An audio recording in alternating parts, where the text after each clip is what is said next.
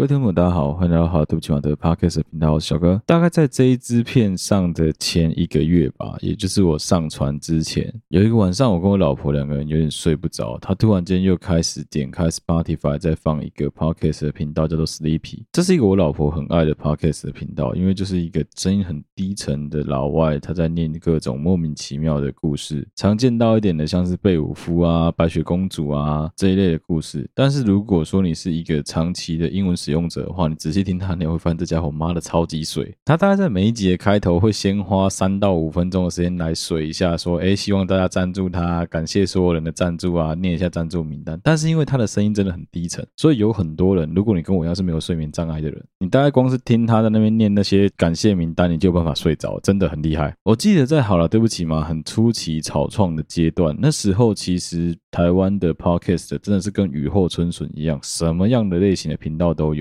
要。做两性的，要聊色的，要讲家庭的，要讲故事的，励志的，搞笑的，什么类型都有。想当然，Sleepy 这种类型的题材也不可能没有人做，也是有人试着想要念故事啊，念字典啊，念一些文字啊，念经典文学啊，来把大家弄到睡着。我们这边讲的让大家能够好好的入睡，指的并不是说像小朋友的床边故事一样那一类的阿姨讲故事，因为那种阿姨讲故事，他们希望的是小朋友同时也能够去听到那些童话故事的内容，就像像是有。声书一样的角色的存在，但是 Sleepy 这一类的，我们在制作的方向就完全是用一个非常低沉的嗓音，甚至故意把音量压低，在讲一些非常烂的废话。像如果你有听我第一集，好像大部分人都不可能听完，我连我自己挑战哦，我都大概听个十分钟、十二分钟我就受不了，干超想睡。我前面念完了连战他阿公的连横台湾通史秩序之后，我就已经觉得说，干这东西他妈的谁有办法听完了？后面我就想要干再睡一下好了，我就去找了《三国演义》的目录，把《三国演义》两两个版。版本毛版跟新译版两个版本的《三国演义》总共一百二十回，另外再加上两百四十回的章节目录，全部念完一次。当然，因为《三国演义》是我有真的完全读完过的小说，所以对我来说，其实我读那些章节的目录的时候，我是很有感觉。边读我会边起鸡皮疙瘩。但我相信大部分听众根本没时间看完。我随便讲一篇《三江口周瑜放火》，我他妈谁有听过？今天这种男生会去浪费时间看《三国演义》、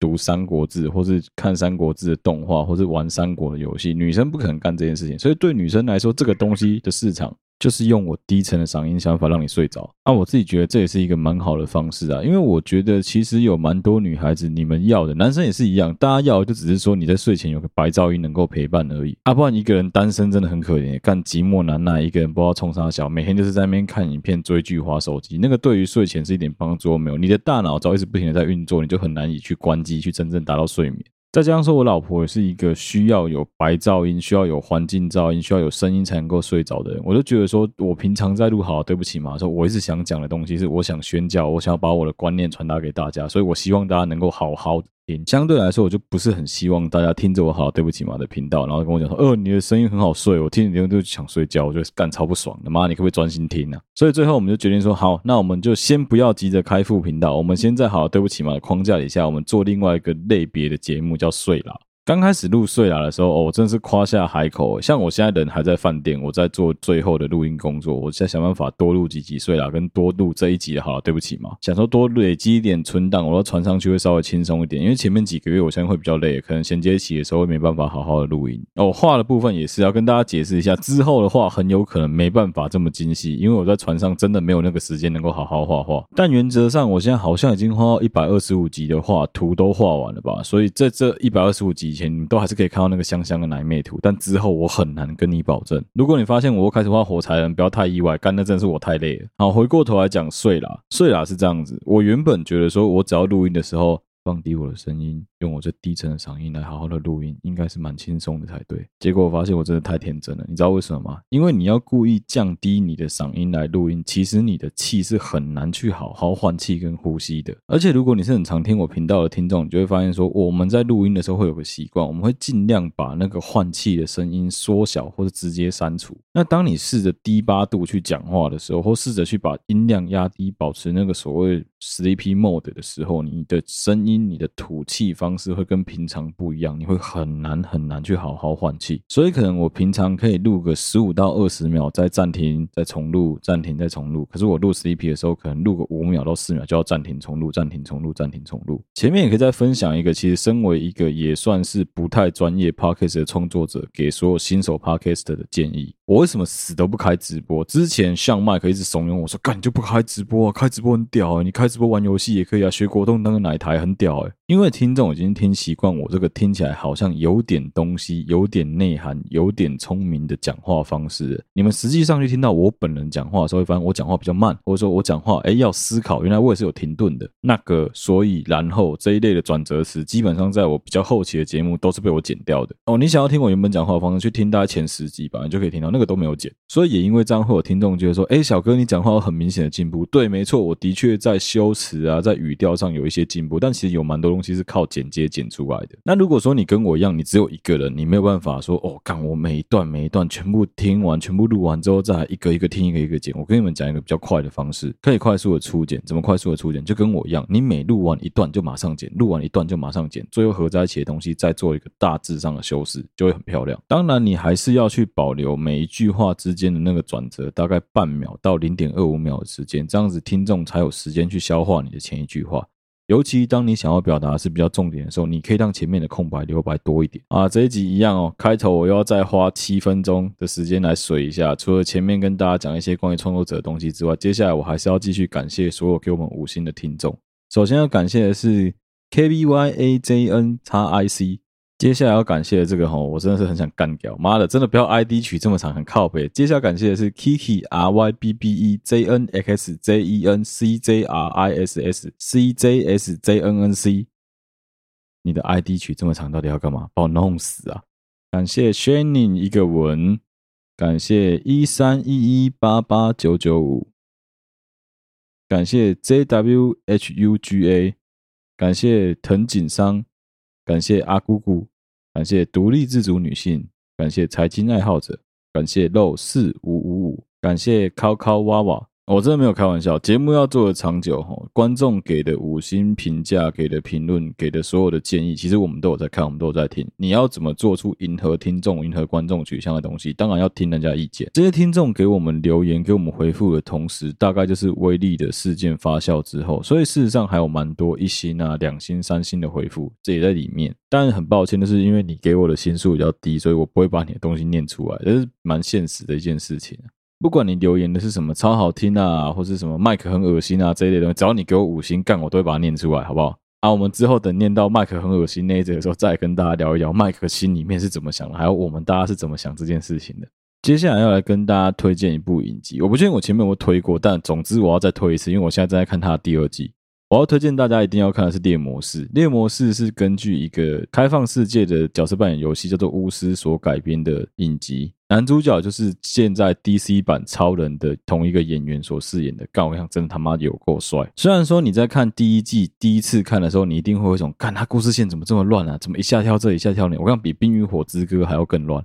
啊，这一部剧蛮烧脑的。就如果说你想要说放松的看一部爽片，这一部没办法。你只是想要看那个超人的肌肉，我觉得可能有点困难。这部电影简单来说是同时间发生在好几个时空的事情，这些事情最终会连接主角跟女主角之间的一些故事情仇。影集真的拍得很好看，因为该有的都有，该露的也都有露，身材超级好啊，那个真的很棒，真的有机会真的一定要看。就即使你是一个从来没有玩过巫师系列的。的玩家也无所谓，因为这部电影基本上跟巫师有蛮多连结，但也有蛮多不相干的地方。而且你很容易就可以跟着男主角一起融入到他们的那个职业、他们的那个时空背景、他们那个环境底下。其实我觉得算是一部融入感蛮强的影集。Netflix 就有《猎魔士》的第一季跟第二季，蛮推荐给大家的。如果你跟我一样是属于那种爱看爽片的热血笨蛋的话，这一部影集更是不容你错过，真的。今天这一集的内容啊，我想要花一点时间来聊一聊，算是我在这两条船之间整个休假加起来七个半月，快要八个月的时间的生活总结吧。所以这一集就有点像是跟我的听众们交代一下，我这八个月来究竟干了什么事情。你可以把它当故事听，你可以把它当是一个朋友在跟你分享。如果你觉得这一集很无聊，你也可以跳过，没有关系。好，那要开始了哦。大概在去年吧，去年的年初，我就已经跟我老婆有一个共识，说，哎，我们之后应该是要迈向婚姻这条路走的。既然有共识啊，也身为说，哎，我人都在船上，可能有很多计划上的事情，怕会来不及，我就直接跟我老婆很不要脸的对她提出要求，说，那你能不能帮忙我去跑一些厂商啊，去找一下，说，哎，我们什么东西比较适合？但比价啊，找真正是适合厂商这件事是。我们两个会一起讨论的，所以其实我在船上的时候，我老婆就已经开始跟婚顾接触啊，跟婚顾第一次开会啊，甚至是找婚纱啊、挑婚纱这些事情，都是婚顾陪着她去一起完成的。那这时候的我的功能是什么？很简单，就是当婚顾给了我一组账号，我就把钱汇过去，我就很像是那个被诈骗集团骗的小朋友，就是这样子啊。我说我想要礼车，然后我就跟婚顾说我要礼车，婚顾给我礼车厂商，我就乖乖把钱汇过去，然后乖乖写个合约寄过去，就这样子。所以在还没下船以前的最初初期的婚礼。筹备，事实上我的角色是比较被动的，所以我能够帮上忙的东西也比较少。但是其实认真讲，包括我们婚宴的宴客场地、那个餐厅、决定结婚的日期、迎娶的车队。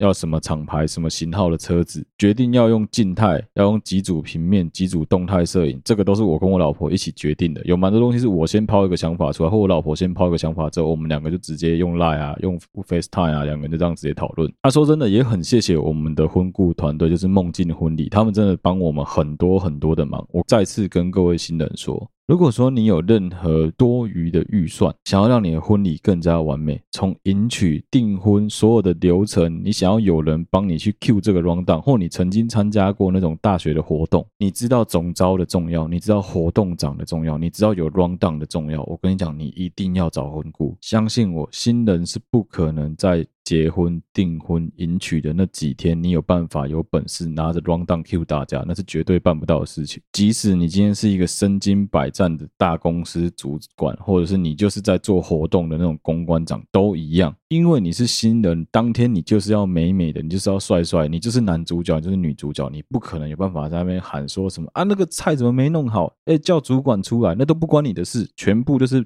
包给其他人去做处理，又或者是小到说，哎，我们现在已经吃完汤圆了，下一步要做什么？没人也不知道，你也不知道，你爸妈也不知道，他爸妈也不知道，大家都不知道。在面面相觑的时候，会有一个人跳出来告诉你下一步要干嘛。好一点的情况下，很多人会讲说，包括我其实去参加过很多人的迎娶仪式、稳定结婚，都是很多人都会讲说啊，没关系，没关系，反正有摄影师，摄影师会帮忙 handle。你知道，其实摄影师帮你 handle 的目的，只是为了希望他能够好好的帮你们把流程拍下来，所以他们都记得。流程是什么？可是如果好死不死，你今天找的摄影师，他平常根本就从来没有接过这种婚礼的活动，或甚至他可能根本就不是职业的，而是你请来的业余摄影师而已。那他们不就完全没办法帮上忙吗？在活动流程这件事情上面，难道你真的要去把所有的东西通通背下来吗？红白场真的很像很多这种古礼啊、传统的流程啊，大家一辈子可能就经历不会超过五次。你可能真的刚好，哎，你的亲戚比较多，你的朋友比较多，你经历过比较多次，但你也只是想说，哎，我有。印象三年前他们好像是怎么做的？那我就问个问题嘛，你还记得你前天的中午吃什么吗？或是上上礼拜的早餐你吃了什么吗？你怎么可能记得？很难吧？那更何况是你那远古的记忆，然后记得说，哎，那个新人那个当初在迎娶的时候过火炉，他们是用 LED 还是用真火？而且其实说真的啦，现在他们这种婚礼顾问也没有这么好赚。为什么？我跟你们讲一个方法，可以让他不要这么好赚，可以让你感觉赚比较多。那就是你从一开始求完婚之后，确定要结婚，就直接先把人家印下来，因为你那个付的钱是一样的。真正专业的婚顾公司，人家他们赚的是你某一场活动接了几场。用每一场活动下去算钱的。我举个例子好了，像我跟我老婆，我们总共是文定、迎娶跟结婚婚宴，总共三场都有请婚顾。文定的部分是只有半天有婚顾，剩下半天我们是希望婚顾能够坐下来跟我们好好吃饭，就感谢他们的辛劳。那迎娶的时候，婚顾是分成两个 team，一个 team 在台中，一个 team 在我们北部，就两个 team 这样子跟着我们舟车劳顿了一整天。结婚当天也是从一大早进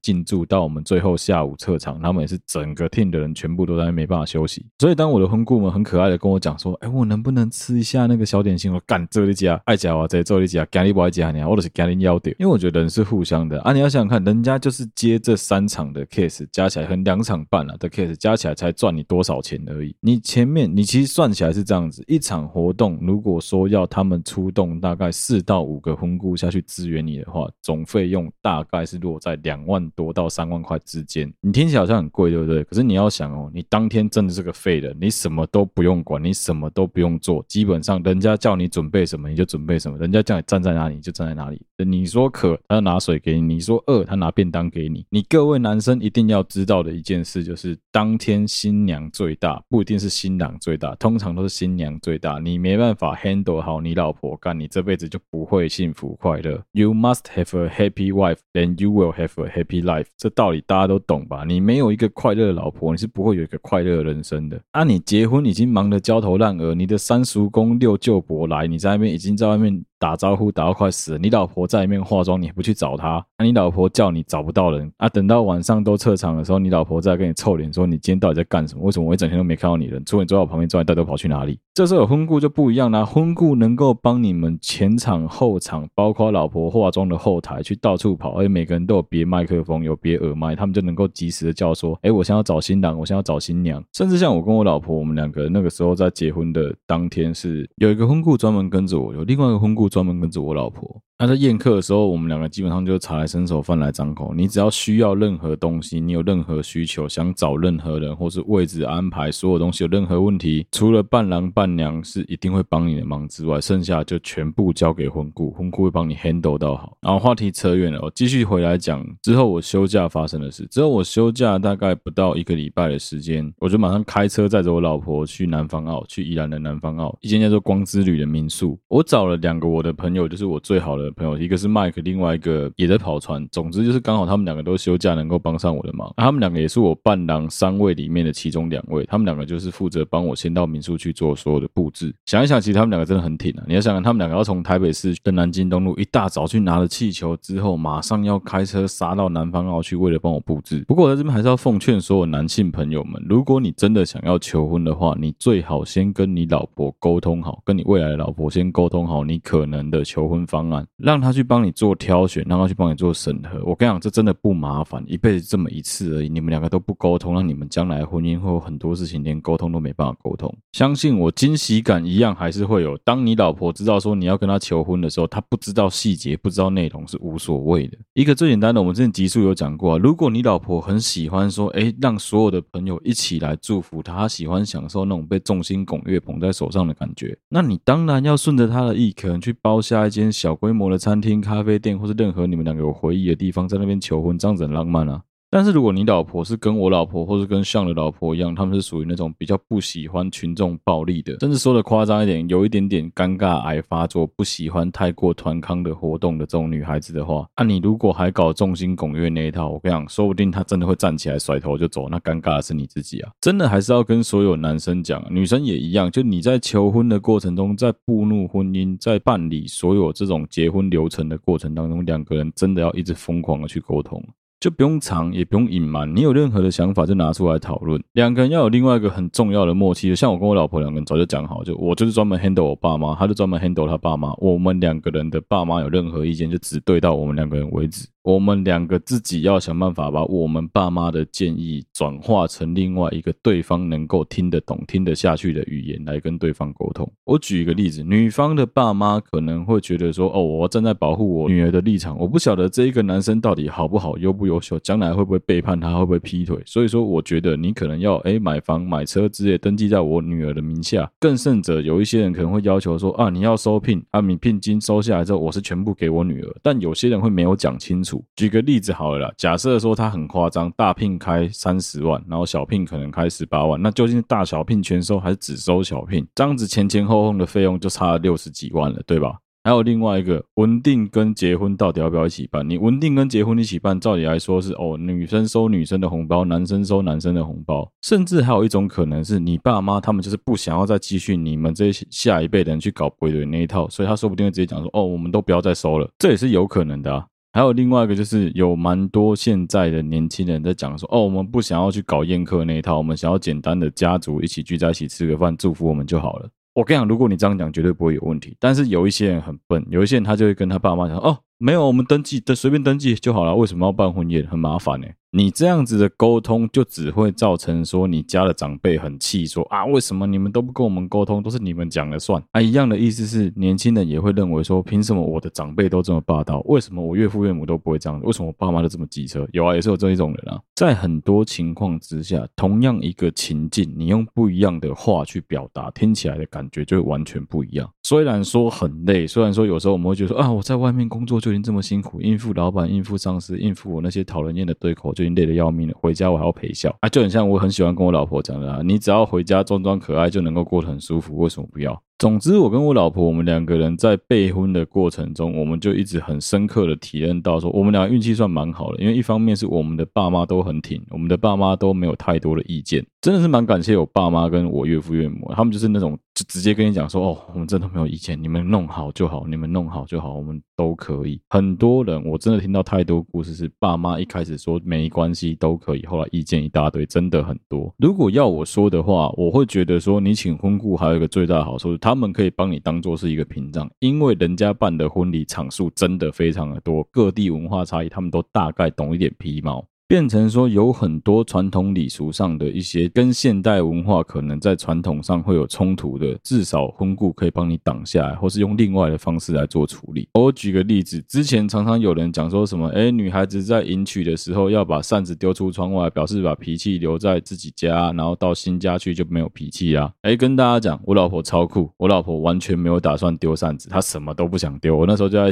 给她看影片，讲说，哎，你看有人丢冷气，你是不是应该也要丢一台冷气？我老婆就突然间背后整个泛满了红色的金光，然后看着我跟我讲说：“谁跟你说我要丢冷气？谁跟你说我要丢扇子？老娘什么都没有要丢。”啊，这种事情就沟通好就好，就他不丢也没差，不丢有什么关系？反正我觉得两个人就互相尊重啊。都已经什么时代，真的不用再去流行男尊女卑那一套，没有那这回事啊！我跟你讲，两个人就互相尊重啊。我不是怕我老婆，我是尊重我老婆。还有另外一个就是依据传统礼俗，在新娘要进到新郎家里面的那一刻，她要踩过一个火炉跟一块瓦片。好，问题来了，现在一套婚纱租下来都这么贵，你如果不小心那个火炉稍微火大一点点，把新娘的礼服烧了，那真的不是在开玩笑的。所以现在如果说你们去那种婚礼用品店啊，婚礼道具店，像台中三民路上一整排全部都是，台北也有路上干整排通都是这种婚礼用品店。你去看，他们就会直接卖你一个火炉啊，里面是放什么？放假碳，假碳再加上什么？再加上 LED 灯。或者你也可以去买万圣节人家在用的那种气球火盆，可是那个就只有万圣节有卖，其他时间你要买很难买。那这些道具类的东西，基本上现在婚礼用品店都是包套，一口气全部都有卖。我跟我老婆自己土炮 DIY 做的只有带路机啊，带路机因为我们找到那种婚礼用品店，要么贵到炸开，我们很喜欢都很贵，再不然就是我们觉得说太丑。所以我们最后结论很简单，就我们一样去婚礼用品店买了一个很大的竹篮，我去买了网络上，我去网络上虾皮直接买懒得鸟你的那种娃娃，买公的蓝色那一只。跟母的白色那一只，这样就一公一母了嘛，对不对？啊，接下来小鸡怎么办？小鸡我去找超小只，人家那种夹娃娃店在卖钥匙圈那种小鸡，就是拉拉熊的好朋友们。所以我敢保证，这个世界上只有我跟我老婆会拿懒得鸟你的娃娃来做带路机啊。那这种东西真的就是看你新人自己愿意花多少时间去找，愿意花多少时间去做，愿意花多少时间去付出的。你现在在虾皮或在婚礼用品店，你随便找那种很好看、很精致的娃娃，什么材质不管，随便一组带路机都要破两三千。可是我们整套这样子配下来，然后把它塞在那个竹篓里面，就是一千块打死啊！而且看起来还超好看。总之，真的是因为我自己工作性质的关系，所以中间休假我就直接一连串的放，通通什么事情都没有。你想象我在。放一个超级长的暑假的感觉。这一次的休假，我等于是从十二月一路休到了今年的七月嘛。哦，这也是我久违的可能七年多第一次在台湾过年。反正往年我人不是在船上，就是在去某一个国家的路上。不过认真讲了，可能真的长大了有差，就觉得说台湾这几年的年味没有以前这么重。当然也有可能是因为我们大家真的都长大了，没有再像以前一样寒假可以放这么长时间，这么爽，动不动就约朋友出去玩。你现在年假前前后后加起来，一般上班族可能就是五到七天而已啊。这五到七天，你又要跟家人 hang out，又要跟朋友 hang out，那还不如朋友平常就是周末约出去就好了。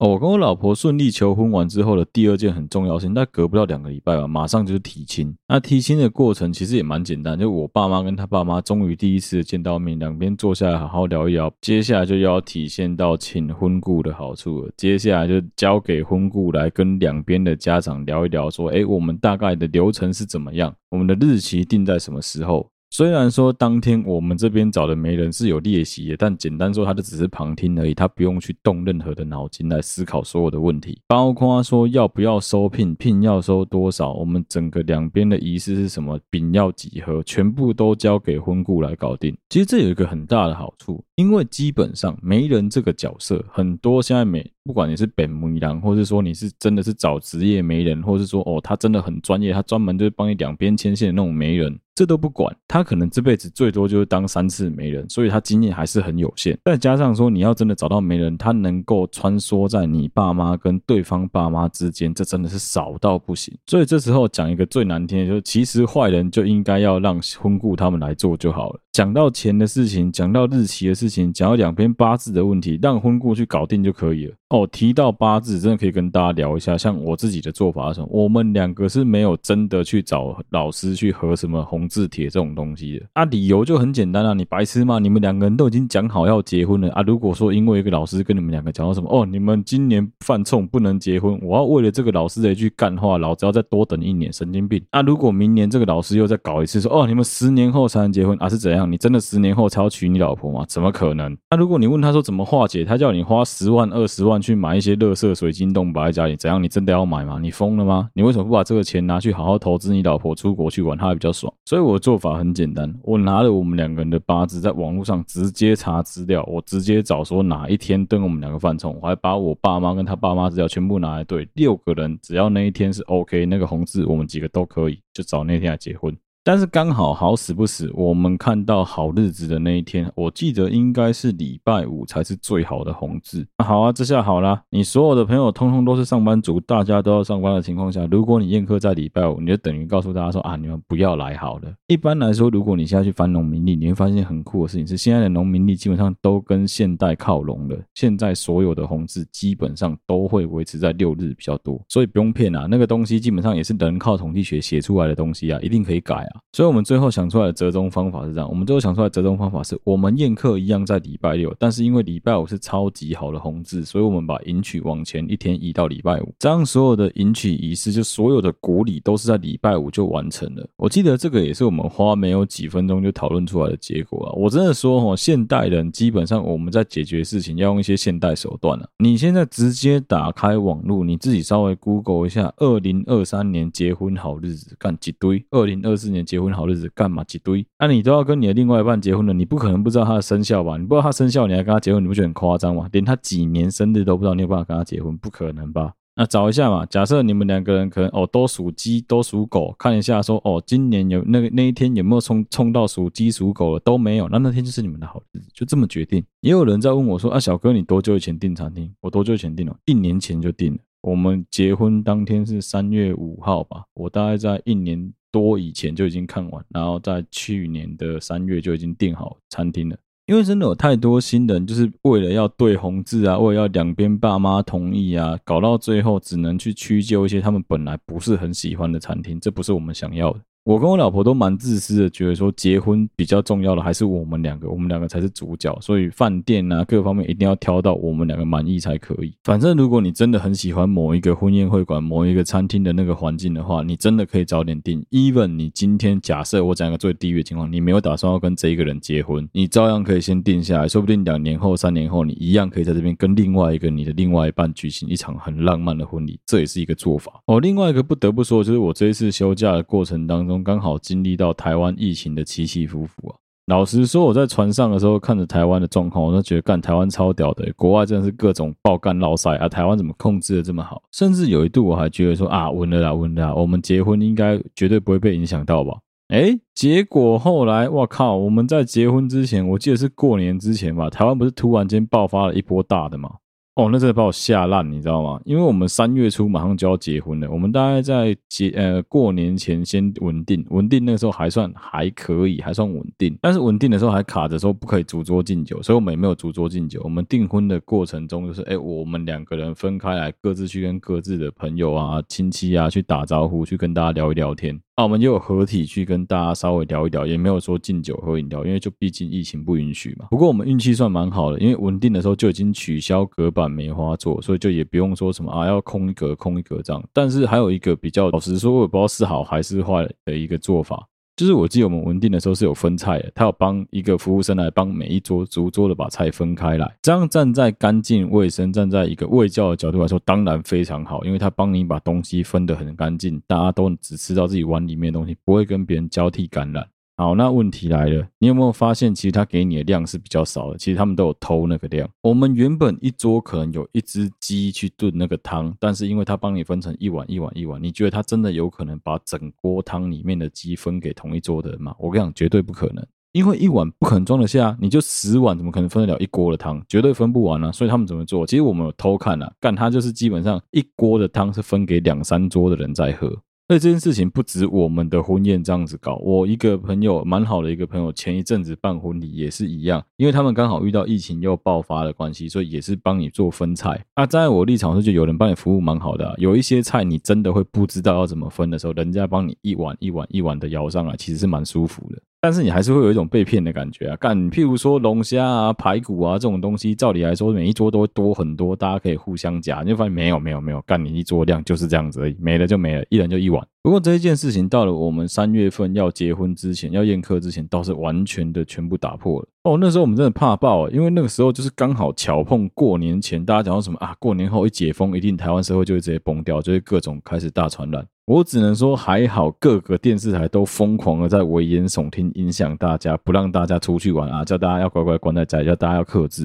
虽然那时候国旅还是很疯啊，我记得那个时候干到处所有观光区全部都是人。但是我们运气真的很好，在我们结婚的前好像三天还四天吧，指挥中心才突然宣布说可以逐桌敬酒。哦，另外一个就是有一些人会流行烧乌龟，我跟我老婆是完全忘记要烧乌龟，不是真的乌龟啊，就你画乌龟然后去烧，然后祈求天气会比较好。我跟你讲，我住在一个雨不停国，就是他妈的每天都在下雨的一个鬼地方，三百六十五天，以前曾经有两百天都在下雨的一个鬼地方。即使我们从中部迎亲上来，我也觉得通常只要过台北，大家一进戏子就会开始下大雨。就连你看天气预报，天气预报都告诉你降雨几率百分之五十以上啊！在我们那降雨几率只要百分之五十以上，不用讲就是会下雨。结果我们迎娶那一天，不管是哪里，天气都超级好。就算到我们晚上傍晚已经回到我家了哦，干那个天气都还好到拍起来照片很美，超漂亮。隔天我们去婚宴会馆要宴客的时候，也是哦，那个天气真的超级好的呢，拍起来照片真的很屌。我们本来超担心的，本来就想说啊，那这样子如果宴客被耽误到的话，我们户外的证婚是没办法做啊，场地找这么漂亮，结果宾客们没办法好好拍照，那是不是很可惜？结果我们宴客当天天气好到，我们还有办法在那边补拍婚纱照。其实想一想，真是蛮爽的啊！今年度除了变成人夫之外，还有另外一个蛮重要的改变，就是关于频道的部分。其实大家如果说有在听我们大概一百集左右的内容的话，你应该会听得出来，我很明显的有点在敷衍。为什么会那样？因为其实那个时候真的录到很倦怠，非常非常的倦怠。因为我那时候白天要忙着跟我老婆他们讨论说备婚的东西，我想要花多花时间陪我老婆，我想要跟我岳父岳母多相处。结果我晚上还要花时间找素材，我还要去录音，我还要去。后置，我还要被像他们盯着跑，说：“哎，干你怎么没没上片之类的？”那再加上说我已经回来台湾了，我就已经有时间可以陪我老婆了，我就会觉得说：“那我干嘛要花时间去做一个我不用陪我老婆的事情？”哦，再加上那时候我的粉丝专业，我记得好，对不起啊，粉丝说还不如我自己个人粉丝专业的那个追踪数，我想要干冲三小，那我不如不要做了。后来还是因为我们找到了很多很有趣的话题，找到了台中威力，刚好一口气就又又冲回来。再加上说，其实我们在制作 podcast 上面已经很有底子了，我只是找不到适合我的方向去走而已，所以我就没有想要继续做下去。哎呀，既然找到了，那我们当然就全力往那个方向去冲，全力往那个方向去钻。哎，结果就刚好做出了蛮好的成绩，就看威力那一集就知道了。也很好笑的是什么？很好笑的是，我那个时候有一个想法，是我想要把节目做起来，所以我们有跟 Mike 讲说，我们要开始继续来买广告了。上片隔大概两天 两天左右吧。那时候我其实懒得盯后台，也没有仔细看。但一看看后台那个数据，是很像你股票突然间买到了什么万海的最低点，然后往上飞一样，很扯。收听数从原本可能一集顶多一千一千五，直接飙到两万多。哎，我记得那时候还笑麦克说：“哇靠，你是怎么投广告的啊？你这下广告能力也太屌了吧！你居然有本事让我们收听数直接飞起来。”后来我去观察我们的 FDink，去观察我们所有那种粉丝连接的按赞数跟比例，我发现说没有啊，干很低耶。接着突然涌入了大批的听众跑来订阅，跑来追踪我们好对不起嘛的 Facebook 跟 IG 的粉丝专业，我才知道说哦干，代志大条啊，威力机干来是拨开啊，钱啊钱啊，干大概拢知影咱是啥啊。甚至我可以跟大家讲一个故事，你知道吗？我们的 Podcast 啊，从我大概做的第一个月，曾经有进过新人榜的前十名之外，还不是第一名，就前十名而已。到威力那一集，让我们的频道有办法在 Podcast Apple Podcast 上面称霸了第一名，称霸了整整一个礼拜，你就知道那个影响力有多大了。而且我相信有很多听众真的，我这个不是我在随便，这是实话。有很多真的没在听 Podcast 的听众，因为你很赌烂威力的关系，你又听到说，哎，有一个人用声音做了个懒人包，好像应该去听听看。从此你突然发现了有一个东西，原来有一个软体叫做 Podcast，你可以在上面听很多人在上面讲一些不见得很有趣，但说不定对你的人生会有点帮助的东西。我也帮台湾的 Podcast 带进了一股活水，带进来了一股以前绝对不会听 Podcast 的听众。我觉得这个很棒，这个很好玩。你就扪心自问呢、啊？他写 P O D C A S T，有多少人知道那是什么东西？如果他没有跟上这波流行的话，它始终就是一个放在你的 iPhone 手机里面一个你绝对用不到的一个 A P P 而已啊。这一年我也花了蛮多时间带我老婆去四处走走，因为我老婆除了决定要嫁给我这个人生中非常重要的决定之外，她同其实同时也下了一些在工作上跟未来职业上的一些决定。我觉得对他来说是蛮不容易的，因为毕竟不管怎么说，你要转换职场，就要转换一次心情。我觉得那个对于自己的人生的影响是非常巨大的，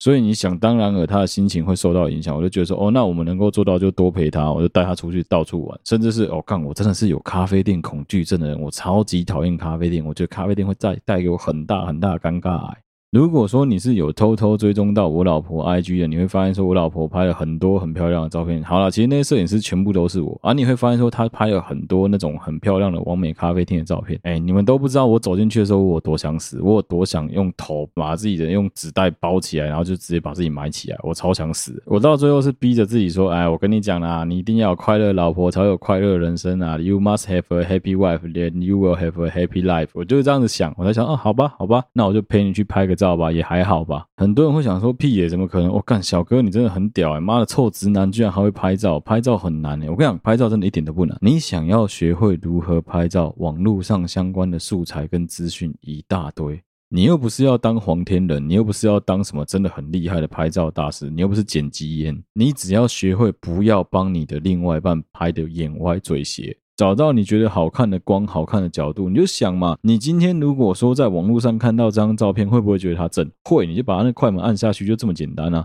我知道有很多男生，只要一讲到要拍照，女孩子就会很焦虑，男生就会觉得很阿杂啊，两个人就会吵架，最后就会不欢而散。很多人都这样子，甚至是女生，只要男生帮忙拍个照，哎，随便拍个两张，男生就会心里面在闷闷说啊，到底是好了没啦？我可不可以走了？然后你就把这表情直接写在脸上，女生也都看得出来啊。人都是会比较的，我跟你讲，久了这个女孩子就会开始跟你闷闷说啊，为什么那个谁谁谁出去的时候，她男朋友都能帮她拍很好看的照片，啊，为什么我拍照都这么丑？甚至你的另外一半会开始怀疑说，是不是其实是自己的。外貌比较不如别人，那、你是白痴哦，靠北，你是他另外一半，你是他男朋友，难道你是因为他长得不好看才挑他吗？不会吧，你女朋友应该长得也不错吧？那、你稍微去偷偷研究一下网络上人家那些小模、那些网红、网美，人家怎么拍照的，没有这么难啊，最简单的，你现在搜寻两个字“平拍”，干你妈平拍，先给我学下来。加油好吗？我们这些男生不能输啊！你知不知道现在有多少的婆婆妈妈都已经专门去学人家开班授课的摄影课程了？那我们身为手机世代的重度使用者，跟你出生就在用这种智慧型手机的人，你怎么可以输给他们啊？网络上相关关于说对于女孩子的人像摄影的课程一大堆，通通都是免费的素材嘛，一大堆，拜托去学一下好不？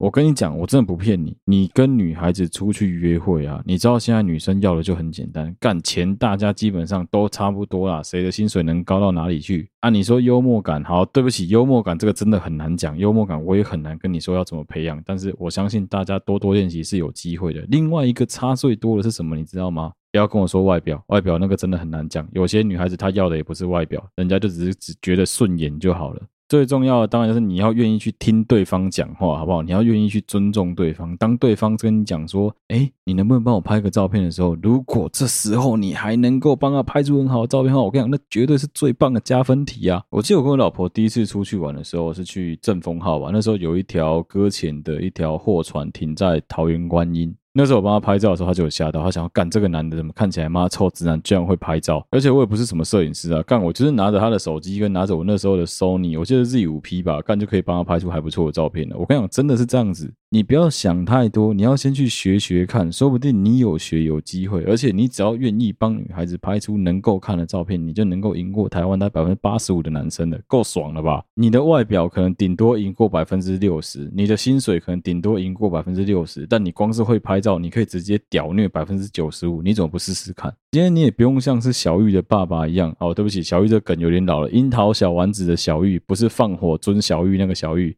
樱桃小丸子的小玉的爸爸一样，干超级爱拍照，到处都要拍，不用没有那么夸张。但是至少当你女朋友说她想要去看绣球花，她想要去看海域，她想要去看各种不一样的风景的时候，你能够把它跟风景做一个很好的结合，这就是你们两个未来最好的回忆啊，傻瓜！而且我跟你讲，女生都是会爱比的，女生都是会想赢的。如果你能够帮她拍出好的照片。他下次跟你出来，他就打扮得更好看，打扮得更适合拍照，你就觉得干你女朋友更正。这件事情绝对是相辅相成的。我真的是要奉劝各位男生啊，好好去给我学好拍照啊！我不夸张啊，我老婆 IG 几乎百分之九十的照片，通通都是出自于我个人的手啊。有些人会讲说什么，哎呀，去买那种好的相机啊，买类单眼啊，买什么自拍神器啊，Ben 龙会吸干，一支 iPhone 就够了。你今天拿给一个不会拍照的男生，你就算给他很专业的相机，一台六七百万等级的那种超屌镜头的相机，他连快门都不会按的时候，怎么拍照了？你今天就算是出一整组的摄影 team 去陪他，去帮助他拍，最后按快门的是他。只要他不会拍照，他不知道怎么按下快门的那一瞬间，要怎么抓出好照片，你就是挂，一定没办法拍出好照片。那我刚刚讲到哪？刚刚讲到咖啡店嘛。简单来说，在我是整个休假期间，我陪我老婆一起去探险了很多间在各地的很酷的咖啡店。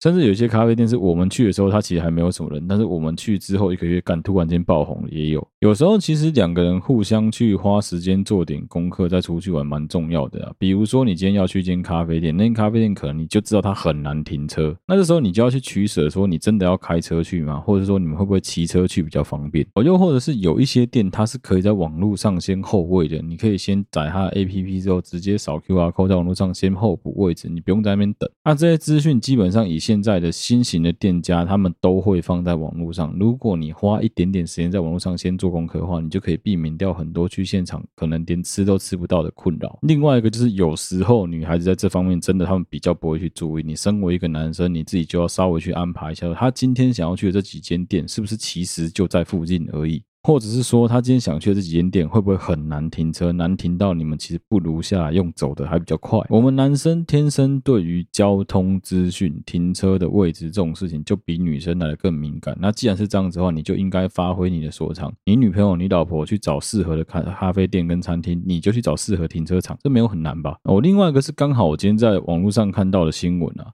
我跟我老婆基本上从我们认识到现在，每年都一定会去环岛。之前我们在环岛的过程中，我们要订饭店，应该几乎都是靠那个 Airbnb 啊，或者说 Agoda 啊这几个订房网站。但我最近发现一件事情，如果说你真的想要拿到比较好的优惠的话，我真的蛮建议你直接打他们民宿官网上面的电话过去问问看优惠，搞不好优惠都会比那边更低。而且现在很怪，现在有很多比较好的民宿、比较好的饭店，他们都会偷偷预留某几间房间给打电话来预约的客人，就是蛮推荐说，如果你真的有计划出去旅游的，你可以先试着去要要看民宿官网的电话，之后打过去直接问他说，你们想要订的那一天有没有位置？我跟你讲，很多情况下阿高打早就没位置布克早就没位置，打过去他就跟你讲有房间。除了出去玩之外啊，Parkes 还有另外一个蛮值得讲，就我们开头有讲到的，我自己一直以来做 Parkes 的想法就是，我希望能够有一些声音能够陪伴我的另外一半。剩下的所有人对我来说都是其次的啊。刚好我老婆觉得说，哎，你就录一个那种很低频讲故事的声音，那个我就可以听着睡觉了。那好啊，老婆都讲话了，我们就只能乖乖的录啊。也因为这样子哦，所以还是要再提醒大家，好，对不起嘛，目前在每个礼拜六，有可能是每个礼拜六，也有可能是隔周的礼拜六，我们会固定上一个特别篇，叫做睡啦。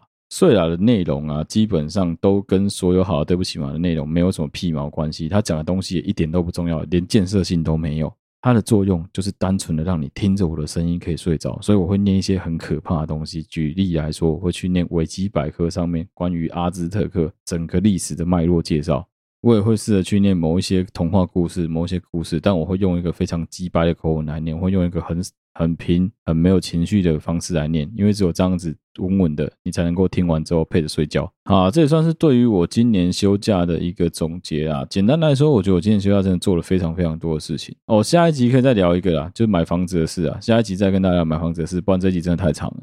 这一集的内容就到这边，谢谢大家收听。好，对不起我的 Podcast 的频道，我是小哥。如果你喜欢我们的节目的话，欢迎你到我们的 Instagram 粉丝专业或是 Facebook 粉丝团上面去按赞追踪，有任何最新消息都在上面发布。无论你使用的是任何一个 Podcast 的平台，都欢迎你帮我们五星按赞追踪。只要有看到你有按赞、有留言、有五星分享，我一定会把你的 ID 找时间念出来。这是对创作者最大的鼓励，也是我跟你们最大的互动。另外一个部分就是要跟大家讲，我们睡啦在各种强力的征求所有中文的文字稿。只要是你个人的东西，没有任何版权疑虑的，可以让我念出来，都欢迎你贴给我。即使是你上课的笔记、你妈的食谱都可以，甚至是你以前那个脸红心跳的日记贴给我，我也可以念出来。因为我只是要利用一个很平静的腔调来陪大家睡觉而已。但是我需要大量的纯文字档，欢迎你都可以来信到 I'm sorry 啦零六四 at gmail dot com。记得告诉我你是要给睡啦，还是要给好啦对不起嘛用的，不然的话我全部会当成给睡啦用，这样子的话投稿就会被吃掉，会变得很可惜。或者是你私讯我们 IG、Facebook 的粉丝专业小盒子，基本上我们的工作人员都会帮忙做回复。因为现在你在船上了，所以会比较忙碌，有很多事情可能会比较没有像之前这样子及时回复，还希望大家见谅。谢谢大家收听好对不起我的 Podcast 的频道，我是小哥，我们下期再见啦，拜拜。